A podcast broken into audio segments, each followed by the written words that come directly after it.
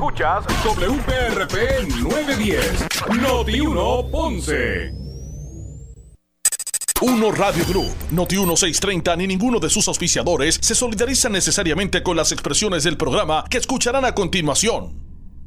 Ponce en Caliente es presentado por Muebles por Menos y Laboratorio Clínico Profesional Emanuel en Juanadía. La temperatura en Ponce y todo el sur sube en este momento. Noti 1630 presenta Ponce en Caliente con el periodista Luis José Moura. Bueno, saludos a todos y muy buenas tardes. Bienvenidos. Soy Luis José Moura. Esto es Ponce en Caliente. Usted me escucha por aquí por Noti1, de lunes a viernes, de 6 a 7 eh, de la tarde, analizando los temas de interés general en Puerto Rico, siempre relacionando los mismos con nuestra región. Así que bienvenidos todos a este espacio de Ponce en Caliente. Hoy es lunes 11 eh, de octubre del año 2021. Así que gracias a todos por acompañarnos hoy. Hoy es día, hoy es día feriado. Así que esperando que este día lluvioso, ha habido mucha lluvia. Eh, no se esperaba tanto para el sur, pero sí ha llegado eh, mucha lluvia para toda esta zona. Eh, así que en este ambiente esperamos pues que hayan podido pasar este lunes de feriado ¿verdad? Familiar. Así que gracias a todos por acompañarnos en esta edición de hoy, inicio de semana. Así que hoy es lunes, inicio de, semana laboral. Así que bueno que llegó el lunes para poder iniciar así otra semana más eh, eh, productiva para, todos ustedes, nuestro, nuestra, nuestra audiencia aquí en, en Noti1. Y estamos en vivo. En este momento son las eh, 6.5 de la tarde, como dije, de hoy lunes 11 de octubre del año 2021. Hay varios temas que quería eh, traerles a ustedes como parte del, análisis público eh, del día de hoy. Eh, por ejemplo, todos atentos ¿verdad? a las condiciones del tiempo que han estado prevaleciendo por consecuencia de una vaguada eh, en nuestro entorno. Ese remanente de la misma pues, nos ha traído esta lluvia eh, intermitente, pero eh, prolongada, ¿verdad? Por decirlo así.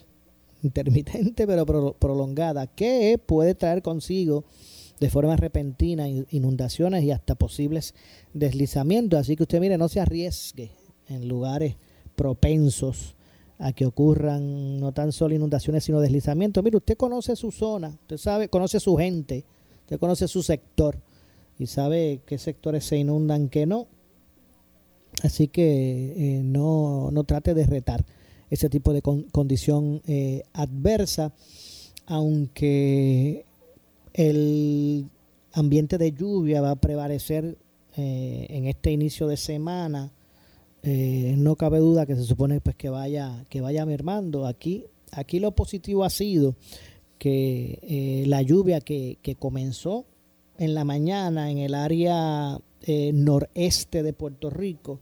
Después se fue moviendo a la medida que el día iba incrementando se movió al área oeste se movió hacia el interior de la isla eh, con esas ráfagas que también pues, han prevalecido en la zona sur, específicamente en Ponce, ha estado lloviendo casi todo el día, eh, de forma intermitente como dije, así que ha sido un escampa, como que se drena el agua, vuelve y llueve, se hace, inunda un poquito, se detiene la lluvia, se regresa a la normalidad, la de la cosa, después vuelve a llover un poco más, pues así ha permeado el, el, día. Se espera que se disipe un poco en horas de la noche y que ya nuevamente mañana pues veamos un, un panorama algo similar. Y decía que lo positivo que ha traído el sistema de lluvia, por lo menos, que buscarla, hay que siempre que buscar el lado positivo, es que eh, eh, ha estado minimizando ese particulado denso que, que, que, hubo y que prevaleció el fin de semana de, de ¿verdad? del polvo del Sahara polvo del Sahara, el particulado del polvo del Sahara en unión a todos estos elementos y particulados del, del volcán de Islas Canarias y todo este asunto, que el sábado, por ejemplo, estaba en, a un nivel eh, eh, muy, muy perjudicial para las personas que tienen condiciones eh, respiratorias. Miles de, me imagino que usted vio por ahí fotos en su Facebook o en el Facebook de muchas personas poniendo esa, esa bruma que se, ve, que se veía, parecía que había humo en el ambiente, pues no era humo, era ese particulado de, del polvo del Sahara en unión con estos otros elementos. Así que estuvo, estuvo bastante alto ese nivel eh, de contaminación el sábado, por ejemplo, y pues esta lluvia ha, ¿verdad? se ha, eliminado mucho, mucho de eso.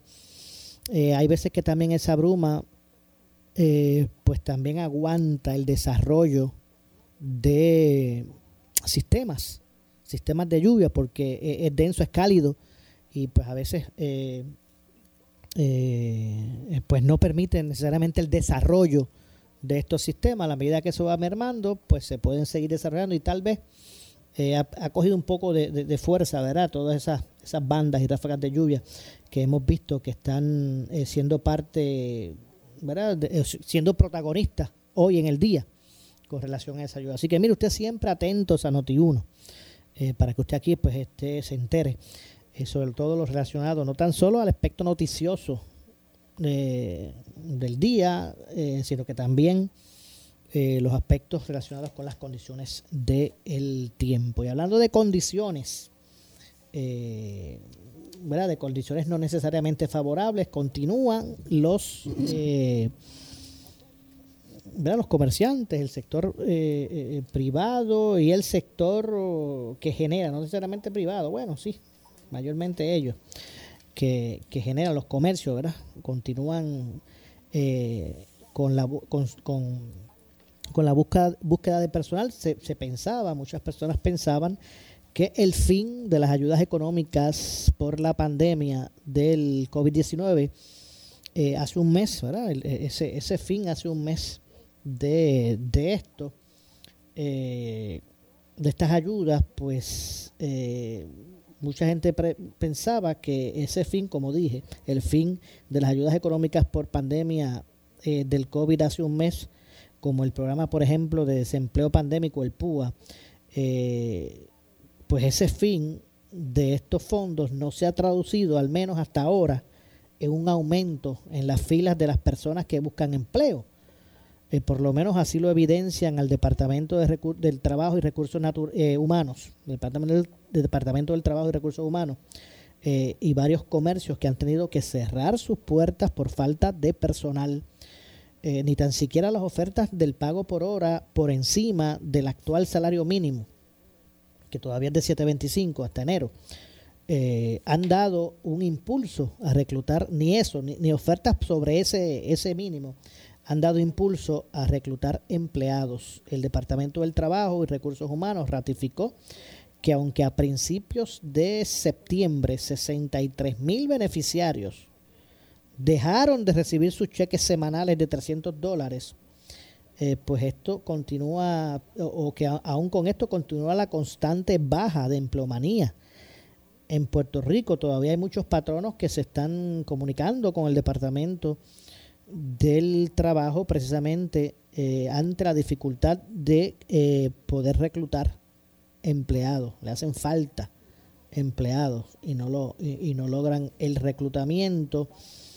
Eh, el fin de la ayuda federal que cesó por una determinación del Congreso, pues detiene el que ingresen a la economía local por lo menos 36 millones semanales eh, o 144 millones mensuales, además de impactar a 4.6 millones de personas en los Estados Unidos, a pesar de que el dinero del PUA ya no se repartirá, eh, pues no se ha visto como dije todavía. Todavía los comercios continúan con la búsqueda de personal eh, el fin de las ayudas económicas federales no ha desempleados en la isla, por lo que a los patronos se les dificulta reclutar trabajadores, aunque, si bien es cierto, también hay que señalar que eh, es probable que muchos de esos beneficiarios de estos, de estos, de estos fondos de asistencia por pandemia no necesariamente estaban trabajando. Quién sabe, a lo mejor no estaban trabajando. No sé, no sé, ahora al terminar esto no se reinsertan porque, o por lo menos su, su plaza desapareció. Así que todas estas cosas están ocurriendo. Por ejemplo, Carlos Rivera eh, Santiago, que es el secretario del, del, Departamento del Trabajo, expresó que hay muchos patronos que, patronos que se están comunicando con el Departamento del Trabajo precisamente con la dificultad de que les faltan empleados o los que o que les hacen falta ¿verdad? reclutar muchos más. Eh, Luis Gerbolini, que es el presidente de la Cámara de Comercio de Puerto Rico, expresó que no, él no ha escuchado todavía empresarios que digan, bueno, tengo un montón de solicitudes ahí para evaluar, o tengo eh, mucho más empleados que antes.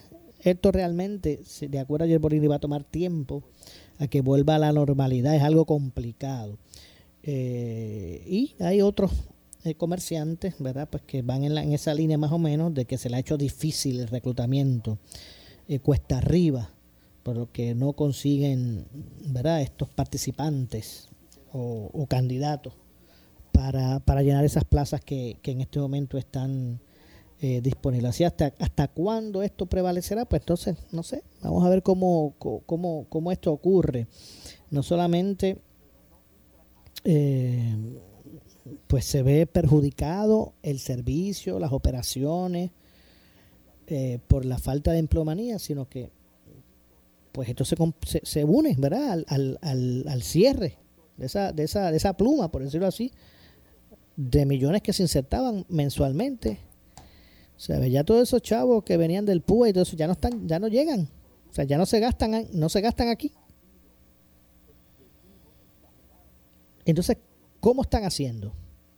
¿Qué es lo que están haciendo esas personas? Esa es la pregunta. O sea, esto va a durar hasta, hasta el aguante. Se ahorró, ¿sabe? El ciudadano en su mayoría ahorró de esos 300 dólares semanales o se utilizaban a la medida que los recibían. Esa es la pregunta. Eh, así que ese, esa, esa gente va a aparecer y vamos a ver si se reintegran o no se reintegran. Así que esto es un asunto de interés que hay que analizar en el aspecto eh, amplio eh, tras la importancia que representa ¿verdad? El, el, porcentaje de, de, personas insertadas en al ámbito laboral, lo, lo, importante de eso, ¿verdad? la reducción en el, en el desempleo. Así que eh, poco a poco pues esto se irá identificando y vamos a ver cómo, cómo se va corrigiendo. Eh, de lo contrario, pues continuaremos con esa. A veces nos preguntamos por qué ya un poco más de casi, casi, bueno, por, por alrededor de 20 años, no hemos visto, ¿verdad? Este, este eh, repunte o por lo menos vemos no vemos la economía donde eh, sea óptima, ¿verdad? Donde, donde sea el, el, el espacio óptimo para, para, para la sociedad. Vemos que por 20 años hemos visto esta debate, esa desaceleración.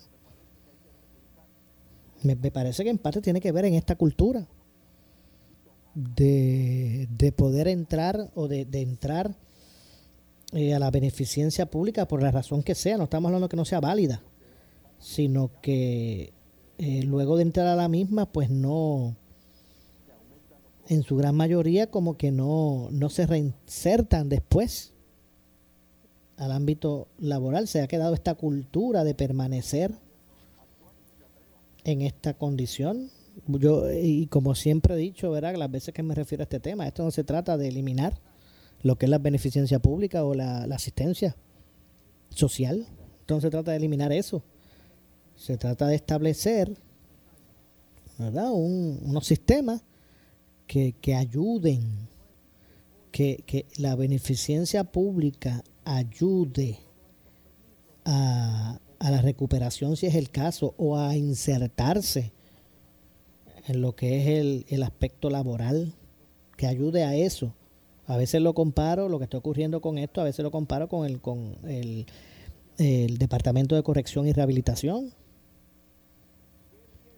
que hay veces que luce, porque obviamente no es hablando en términos generales, pero hay veces que luce que, que bueno, eh, que cumplen con su responsabilidad eh, punitiva o, de, o correccional de tener eh, alejado de la sociedad al, individuo juzgado, pero a veces, a veces como que no vemos ese elemento positivo de la rehabilitación, y no estoy hablando en términos generales, porque muchas personas pasan por nuestros sistemas correccionales y salen rehabilitados. No podemos tapar el cielo con la mano, no es, no es en su mayoría.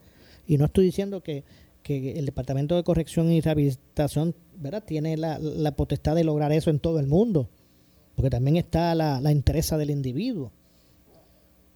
Pero a veces vemos que en esto, en nuestro sistema, ¿verdad? De, de, asistencia social, pues cuando la gente suma y resta, en muchas, a muchas personas les resulta más conveniente, miren, no trabajar. Y lo que estoy diciendo no es nada que sea en la realidad. Hay mucha gente que reciben unas ayudas porque le corresponde, porque cualifican. Yo no estoy hablando de que no. Y entonces, pues cuando suman y restan, pues hacen la comparativa de si van y tienen algún trabajo, pues entonces empiezan a perder la elegibilidad para algunos programas y cuando vienen a ver y sacan números, pues mira, se les hace mejor pues mantenerse en el sistema de beneficencia en lugar de insertarse en el ámbito laboral. Y eso se ha convertido como en una cultura, en muchas ocasiones aprendida de los padres.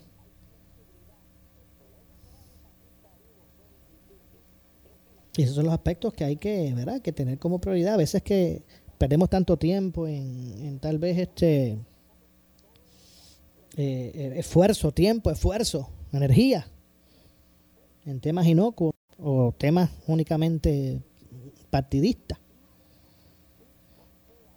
Y, no se concentran en temas como este, ¿verdad? Que son de vital importancia eh, a la sociedad.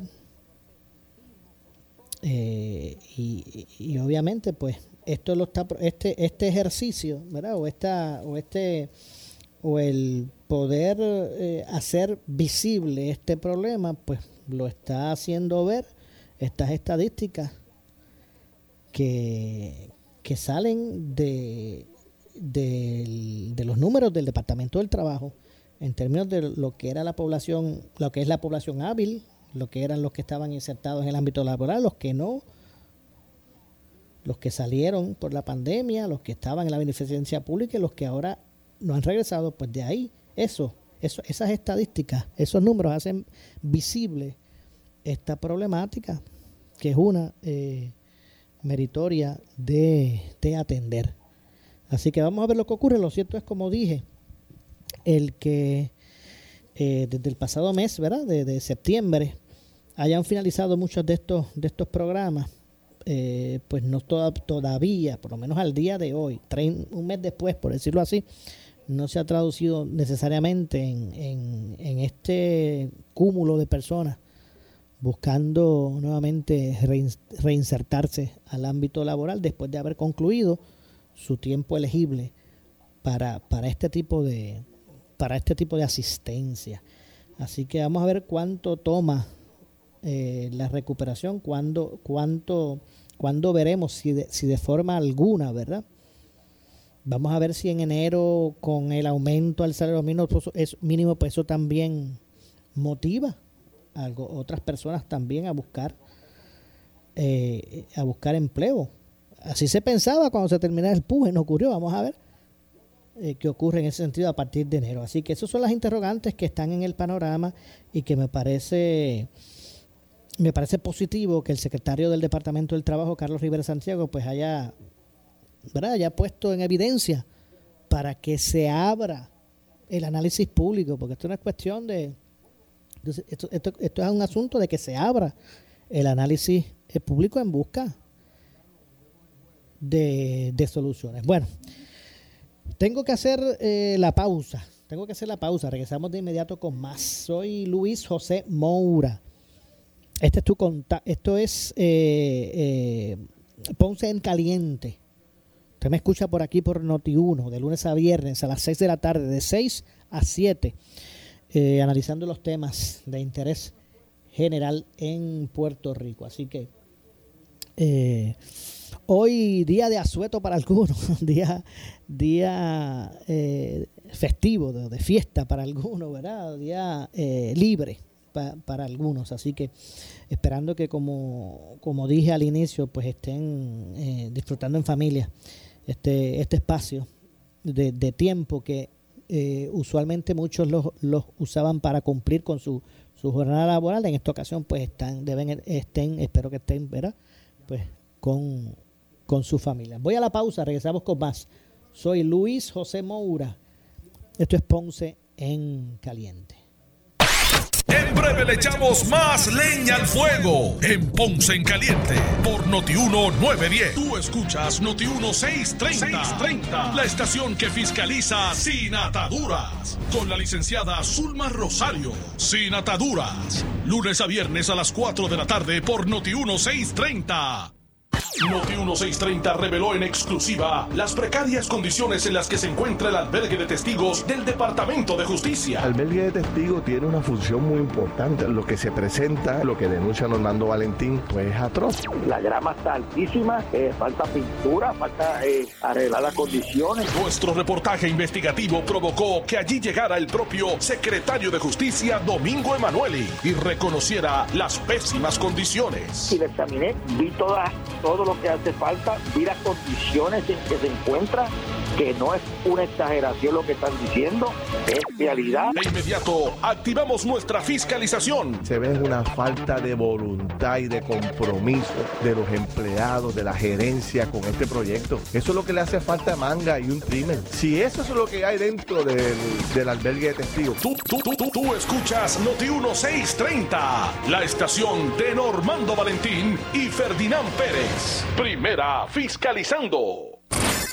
A las 10 de la mañana no hay programa más blindado en el análisis que pelota dura en Noti 1630. No sé cómo que Luis se tira a los programas de televisión. Usted fue electo para proteger y defender a los puertorriqueños, no para defender a Luma. Ya es hora de que el gobernador diga, mira, yo quiero que se le resuelva el problema. ¿Qué es lo que está pasando? Pelota dura con Ferdinand Pérez. Lunes a viernes a las 10 de la mañana en Noti 1630. Presentado por Jeep. La aventura continúa. Oriental, humana, un toque más humano al cuidar de tu salud. Supermercados Econo, donde mejor se compra con el auspicio de ASC, los expertos en seguro compulsorio. Solución financiera, donde tu dinero vale más. Búscanos en solucionfinancierafg.com y Vanilla Gift Card, regala libertad de escoger. Con ustedes, Normando Valentín. Mis días son intensos y cuando llego a mi hogar quiero estar tranquilo.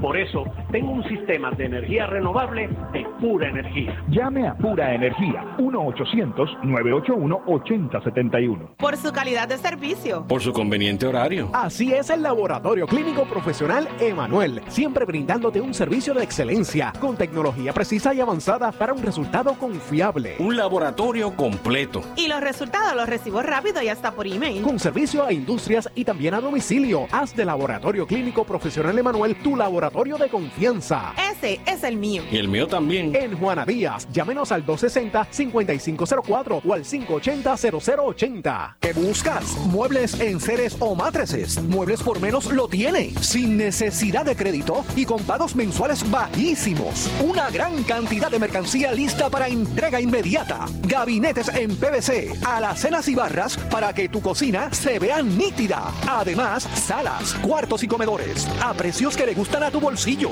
Échale un vistazo a lo nuevo en Muebles por Menos, Salinas Villalba y Ponce, carretera 14 frente al cementerio. Visita su página de internet. Regresa a Puerto Rico la más grande de Chile, Miriam Hernández. Dos años de ausencia, llega el Coca-Cola Music Hall una de las intérpretes preferidas de América, Miriam Hernández. Este próximo sábado 30 de octubre, ven a cantar y a disfrutar de una noche única, magia y de puro romanticismo con Miriam Hernández en su Sinergia Tour. No te la puedes perder. Boletos a la venta en tiquetera.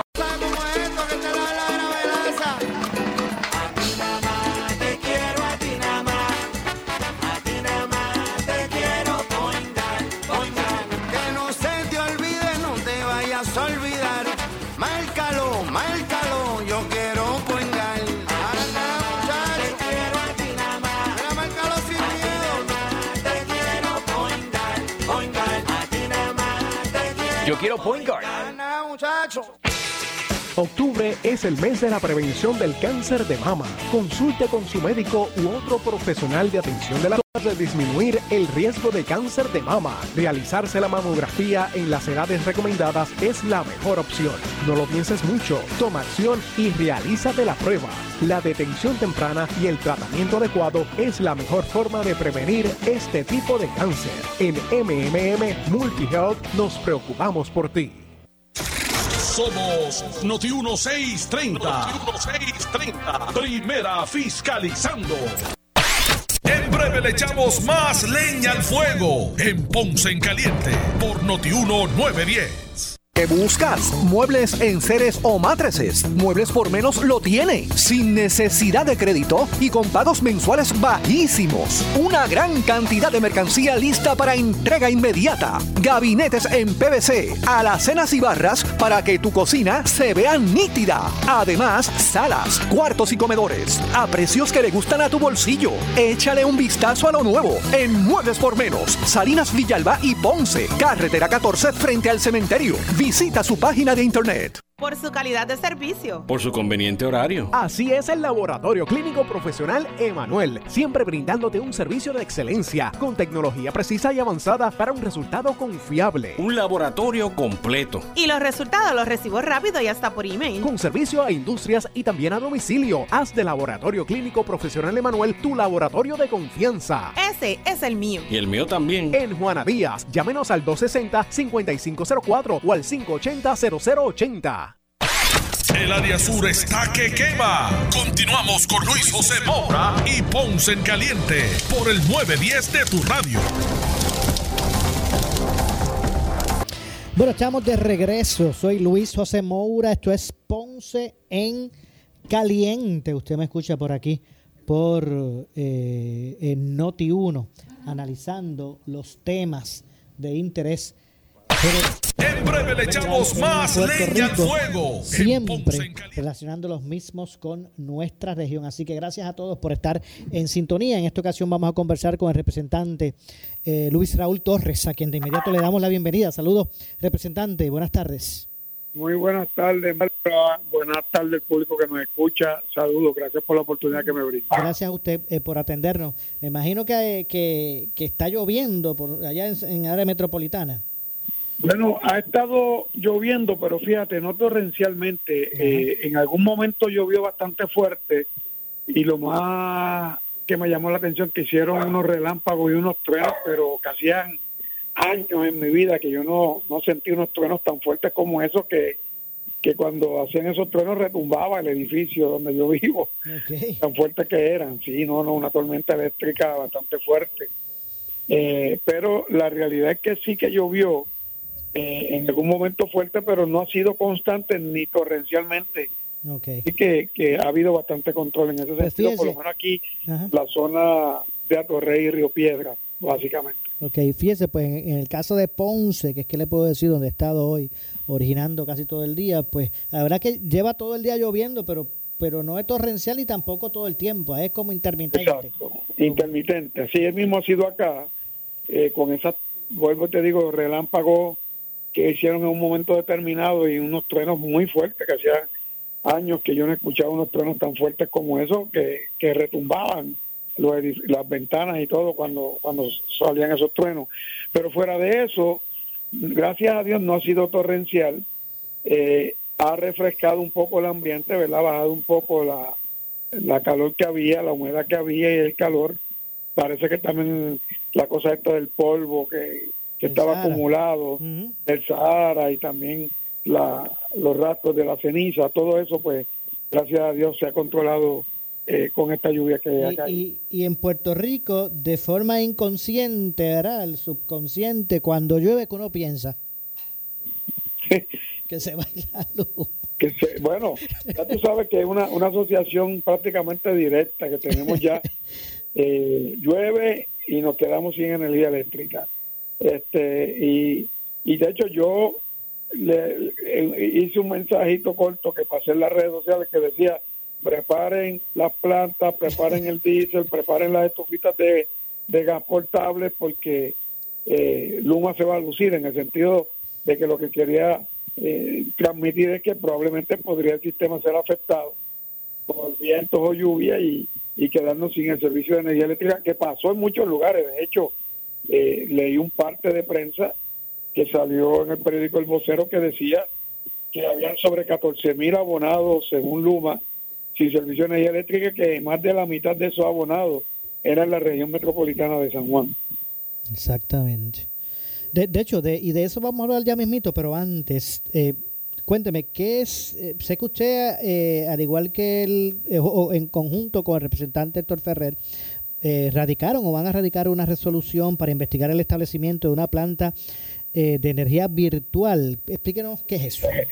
Suena extraño eh, y esto fue una idea que me traía el compañero Héctor Ferrer que evaluáramos esta, esta posibilidad, Ajá. que también ya yo la había discutido con algunos eh, expertos y técnicos de la Autoridad de Energía Eléctrica, pero me agradó mucho que viniera de Héctor Ferrer porque es un, un joven nuevo en la legislatura, con, con mucha capacidad, muy bri- brillante y con, con mucha eh, energía y, y deseos de, de buscar alternativas para resolverle problemas al país.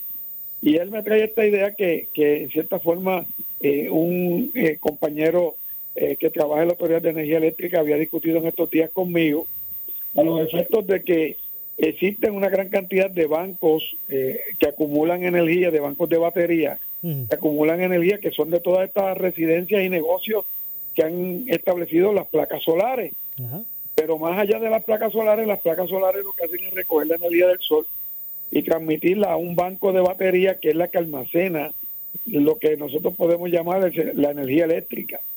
Y, y ese almacenaje está ahí, se supone que la Autoridad de Energía Eléctrica utilice, ¿verdad? Este, cuando eh, primero le haga un ajuste la tarifa que le cobra a todas esas personas que han instalado estos sistemas en sus hogares y que el exceso de acumulación de energía que acumulan esas baterías y que excede el uso de la residencia de los negocios, la Autoridad de Energía Eléctrica tiene que eh, dar unos créditos por eso para poder usar esa energía a las personas. Pues nosotros lo que estamos sugiriendo y vamos a evaluar es que esto se pueda convertir eh, en un sistema permanente porque ya hay más de 30 mil bancos de batería distribuidos en todo Puerto Rico basado en la información que existe.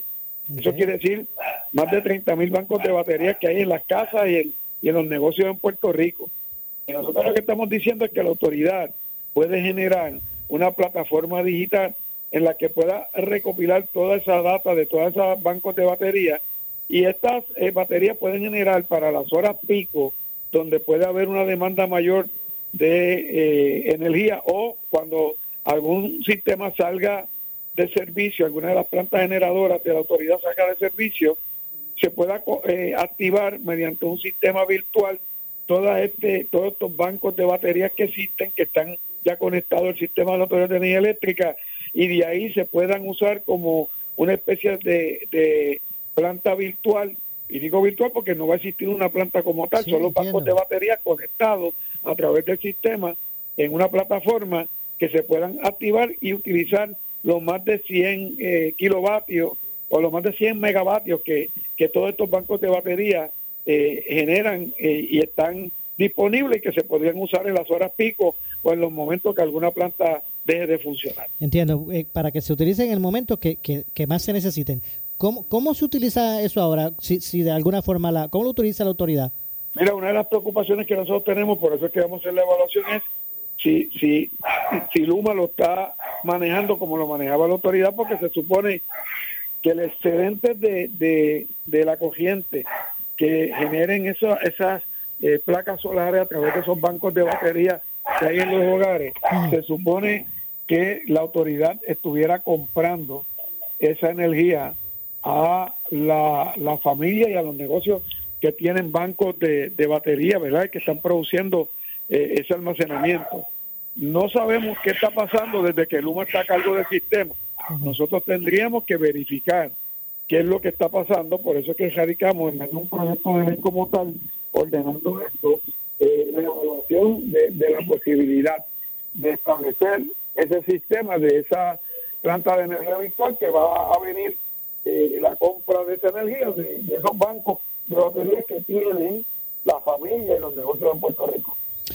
Eh, se pudiera estar perdiendo, ¿verdad? Esa, esa energía. Sí, sí, sí, no, no, se pudiera estar perdiendo, no. Entiendo que la- muchas de esas baterías se están perdiendo porque ni siquiera, eh, según lo que he escuchado, Luma no está ni activando los contadores de medición para, para los créditos que se supone que se otorguen por el uso de, de placas solares y, y bancos de batería. Esa es la realidad. Eso, eso eh, a, eh, a- a- a mí me parece escandaloso. es escandaloso y, y es un sistema que tenemos ahí que por ley, eso está establecido en, en las leyes que existen en Puerto Rico de, de que tienen que ver con movernos energías renovables y que tienen que ver con el uso de placas solares y de todas las alternativas de, de energía alterna que tenemos. Eh, y así que eso es una posibilidad adicional que está ahí, que la podemos explorar, que no es descabellado y que nosotros pues eh, hemos radicado esta resolución para de inmediato darle atención dentro de todos los procesos que estamos evaluando de la Autoridad de Energía Eléctrica de- del uso de esos más de 30 mil bancos de batería que ya existen y que están montados en, en residencias y negocios en Puerto Rico. Eh, que, que estamos hablando el excedente de energía que esos bancos están produciendo. O sea que para que la gente entienda, las personas que tienen sus, sus, sus plantas, sus, su, o debo decir, sus, sus, sus placas eh, eh, solares que generan energía, esa, esa, ese excedente que, que le venden. Recordemos que, que las placas solares no generan energía, las placas solares reciben la energía del sol, la, Exacto. la transfieren Exacto. eh, mediante un proceso a los bancos de batería que son los que almacenan la energía que se usan en las casas o en los negocios y que a lo mejor me generó, digamos, ¿verdad? Voy a usar unos números al azar, digamos que me generó mil kilos y entonces yo lo que voy a usar en mi casa son 6 kilos, 7 kilos. Pues los otros 300 kilos están ahí disponibles. Y se supone que sea la autoridad la que los reciba, la que los pueda usar. Y eso de eso es que estamos hablando, de ese excedente que se crea por esos bancos de batería, que se supone que la autoridad lo esté usando y le esté dando crédito a las personas por por, la, por el uso de, de esa energía en exceso y actualmente no se está haciendo y nosotros lo que queremos es que eso se pueda disponer a través de una plataforma digital para que se puedan identificar y usar en los momentos de emergencia y, y de mayor demanda. Y si eso no se está haciendo, pues se está perdiendo esa energía. Definitivamente, eso es así. Bueno, eh, por otro lado, y aunque en el tema energético, ¿verdad? Y, relacionado a Luma, estuve escuchando hace, hace muy poco la vista pública en el Senado de la Comisión de Energía, donde el, el negociado pues exponía, se le preguntaba cuáles eran las métricas que se ponía la- el negociado y también eh, iba a establecer para Luma, ¿verdad? Eh, y que en este momento pues no estén establecidas, eh, que el, el negociado entienda que ellos quieren pues escuchar opiniones de la gente. O sea, ¿Cómo? Mira lo que pasa, esas métricas, lo que pasa es que esas métricas, quien las hizo fue Luma, las tiene que evaluar el negociado y el negociado es el que las tiene que aprobar. ¿Cuál es el asunto? Que es importante que la gente recuerde que Luma no está actualmente funcionando por el contrato de los 15 años. Eh, el, el contrato de que se firmó con ellos como una supuesta alianza público-privada. Ellos están funcionando por un contrato suplementario, supplemental agreement, que es de 18 meses, porque ellos no pueden entrar en funciones con el contrato de 15 años hasta que el Tribunal de Quiebra Federal determine cómo se va a pagar la deuda de la Autoridad de Energía Eléctrica con los acreedores, con los bonistas y con el sistema de retiro a los que también le deben. Hasta que eso ocurra, Luma va a estar funcionando por unos contratos suplementarios de 18 meses en 18 meses. Cuando ocurra eso, que se, la- el Tribunal de Quiebra ya decide cómo se va a pagar la deuda de la Autoridad de Energía Eléctrica, cómo se le va a pagar a los acreedores, cómo se le va a pagar al sistema de retiro, entonces es que comenzaría finalmente el contrato de los 15 años. Mientras tanto, en estos contratos suplementarios, a Luma se le está pagando 115 millones de dólares cada 18 meses. Ok. Y entonces habría que esperar eso para establecer entonces la- la- las bases métricas de, de su evaluación. Exactamente, porque la métrica que van a usar es para el contrato de los 15 años. Ok. ¿Es correcto que, que, que Luma eh, inicialmente dijo, bueno, pues este, evalúeme por las mismas métricas que se evaluaba antes a la Autoridad de Energía Eléctrica? ¿Es correcto? No, ellos no han dicho eso. Ellos, ellos, ellos quieren incluso que las métricas que se utilizan para medirlo a ellos estén por debajo de lo que de lo que se evaluaba la Autoridad de Energía Eléctrica. Por ejemplo, una de las métricas que se usaba para evaluar la Autoridad de Energía Eléctrica es que nueve apagones o, o menos, pues eh, era una, una métrica buena. Pero Luma quiere que sean 15 apagones o menos. Para darte un ejemplo. Sí, sí, ya veo que ya veo que es un- mucho más conveniente en ese sentido. Entonces ellos dicen que lo que pasa es que las métricas que hay que usar aquí no pueden ser las mismas que se usa para el estándar eh, que hay en Estados Unidos y en otras partes del mundo, porque el sistema de aquí está demasiado eh, dañado. Ah, pero entonces no, no dicen que, que la autoridad eh, estaba mal y que la autoridad no funcionaba bien, pero sí eran las métricas que usaban para la autoridad. Que ¿Ve? O sea, ellos quieren que ellos los midan con otra vara distinta.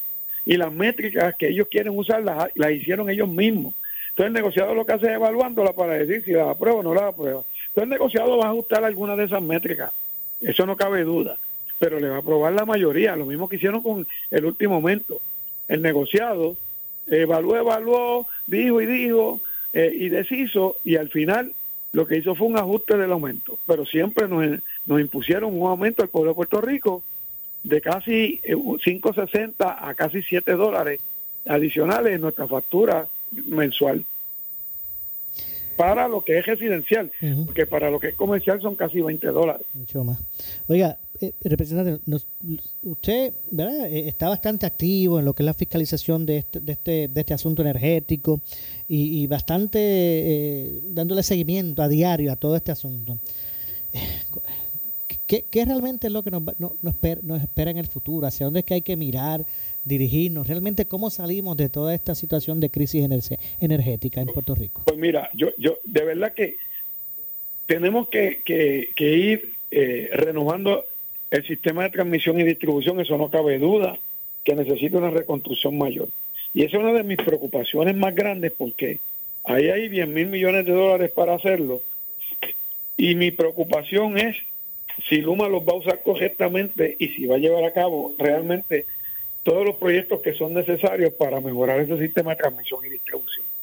Y esa es mi contención de, de tanta fiscalización y de incluso pedirle al Congreso de los Estados Unidos que nombrara un administrador o, o un síndico para fiscalizar el uso de ese dinero, porque tú sabes que aquí compañías privadas como Whitefish y Cobra le robaron al pueblo de Puerto Rico. Eso, eso lo sabe todo el mundo.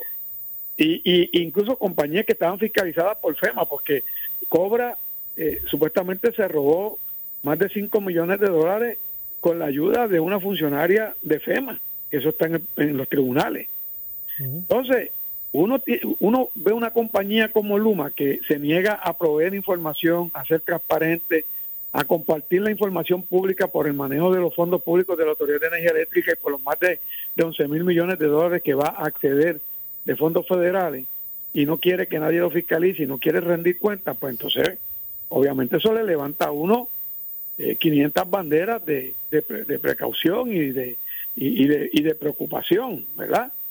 Entonces uno se tiene que ocupar en, en tratar de velar que eso no ocurra, ¿verdad? Que no nos vayan a robar y que realmente se hagan los trabajos. Eso no cabe duda que hay que modernizar, actualizar, cambiar cables, cambiar torres, cambiar transformadores, cambiar machetes, cambiar todo lo que es el sistema de transmisión y distribución, mejorarlo, incluso soterrarlo donde se pueda soterrar para protegerlo más, y como ya se ha hecho en algunas partes. Pero eso es una parte de lo que tenemos que hacer. Lo otro es las plantas generadoras. Nosotros tenemos que ir a plantas generadoras que sean más eh, costo efectivas y eficientes, eh, que utilicen energía que no sea fósil, que no sea exclusivamente petróleo o gas natural, o que sean exclusivamente diésel, sino que podamos movernos a otro tipo de energía que nos ayude a ir eh, aliviando la carga de todo ese eh, combustible fósil, lo cual va a tener do- dos, dos cosas que se supone puedan ocurrir. Una, que tengamos un sistema más fuerte, más resiliente, y dos, más económico. Esa es la aspiración que todos tenemos, pero eh, eso ya, el dinero no es eh, uno de los eh, de las dificultades que tenemos, porque el dinero está ahí, hay 10 mil millones en fondos FEMA para usarlos en el sistema de transmisión y distribución, hay otros 5 mil millones de dólares para usarse de CDBD, DR y de otros fondos federales para usarse en la generación. Así que no, el problema no es el dinero, sino es lo que tenemos que hacer. Cómo lo vamos a ejecutar y con la rapidez que lo podamos hacer eh, y con la seguridad de que se está haciendo correctamente. Y, y, eso es lo que yo estoy tratando de hacer con la fiscalización, lo que le estoy pidiendo a todas las agencias del gobierno que se activen a fiscalizar, eh, que no lo están haciendo, y es lo que le estamos, eh, de mi parte, pidiendo al Congreso. Pero definitivamente eso nos va a tomar eh, algún tiempo, nos va a tomar quizás eh, una década, nos puede tomar tiempo, pero mientras tanto no podemos usar eso como una excusa para seguir soportando los apagones diarios. O sea, porque usted puede manejar, o sea, si usted en su casa tiene una situación eh, que usted tiene que arreglar una parte de su casa, pues usted la va a arreglar, pero mientras tanto usted tiene que mantener la, la que no tiene que arreglar para que no se dañe también, ¿verdad? Y eso es lo que hay que hacer aquí, o sea, usted tiene que ir manteniendo un sistema funcional mientras va haciendo los cambios pertinentes. Y entonces explicar, porque las cosas cuando se hablan, la gente las entiende. ¿Cómo usted va a dejar a la gente tres, cuatro, cinco, diez días, una semana, eh, un mes sin energía eléctrica? Aquí ha habido municipios que dicen que han estado hasta 15 días sin energía eléctrica en algunos sectores de, de sus municipios. Eh, y yo he escuchado a los alcaldes decirlo. He escuchado alcaldes decir que han estado dos o tres días. Y, y el problema no es solamente que los municipios se quedan sin servicio de energía eléctrica, sino que muchos servicios se quedan sin servicio de agua potable, porque entonces no llega la energía eléctrica a las plantas de bombeo y no hay bombeo de agua. Bueno, eh, lamentablemente se nos ha acabado el tiempo en el segmento. Representante, gracias por atendernos. Gracias a ti, Moura. Yo espero que, ¿verdad? que oremos mucho para que Dios nos dé la fuerza y la capacidad de inteligencia para que juntos podamos resolver toda esta situación.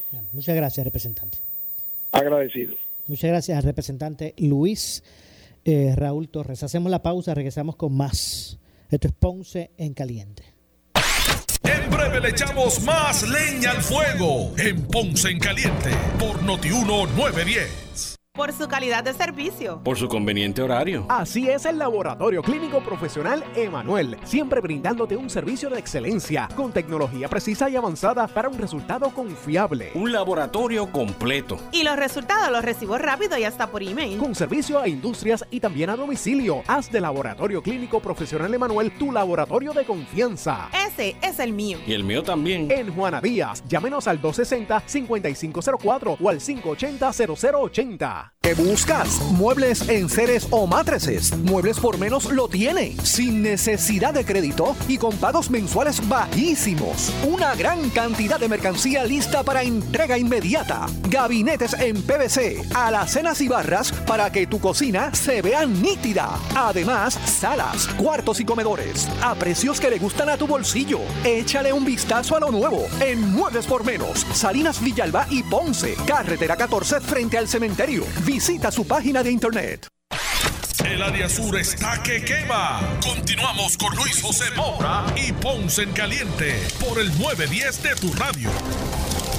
Bueno, estamos de regreso ya en nuestro segmento final. Lamentablemente se nos ha acabado el tiempo. Yo regreso, como de costumbre, mañana a las 6 de la tarde en este espacio de Ponce en Caliente, de 6 a 7, por aquí por Noti1. Mire, atentos a Noti1 para que usted siempre esté informado de los acontecimientos relacionados a las condiciones del tiempo y al desarrollo de los temas de interés general en Puerto Rico. Así que de mi parte, Luis José Moura, nos despedimos, pero usted, amigo, amiga que me escucha, no se retire, porque tras la pausa, el gobernador de la radio, Luis Enrique Falú. Tengan todos muy buenas tardes. Ponce en Caliente fue auspiciado por Muebles por Menos y Laboratorio Clínico Profesional Emanuel en Juana Díaz.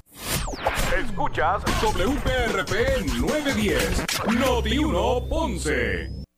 Uno Radio Group, Noti 1630 ni ninguno de sus auspiciadores se solidarizan necesariamente con las expresiones del programa que escucharán a continuación.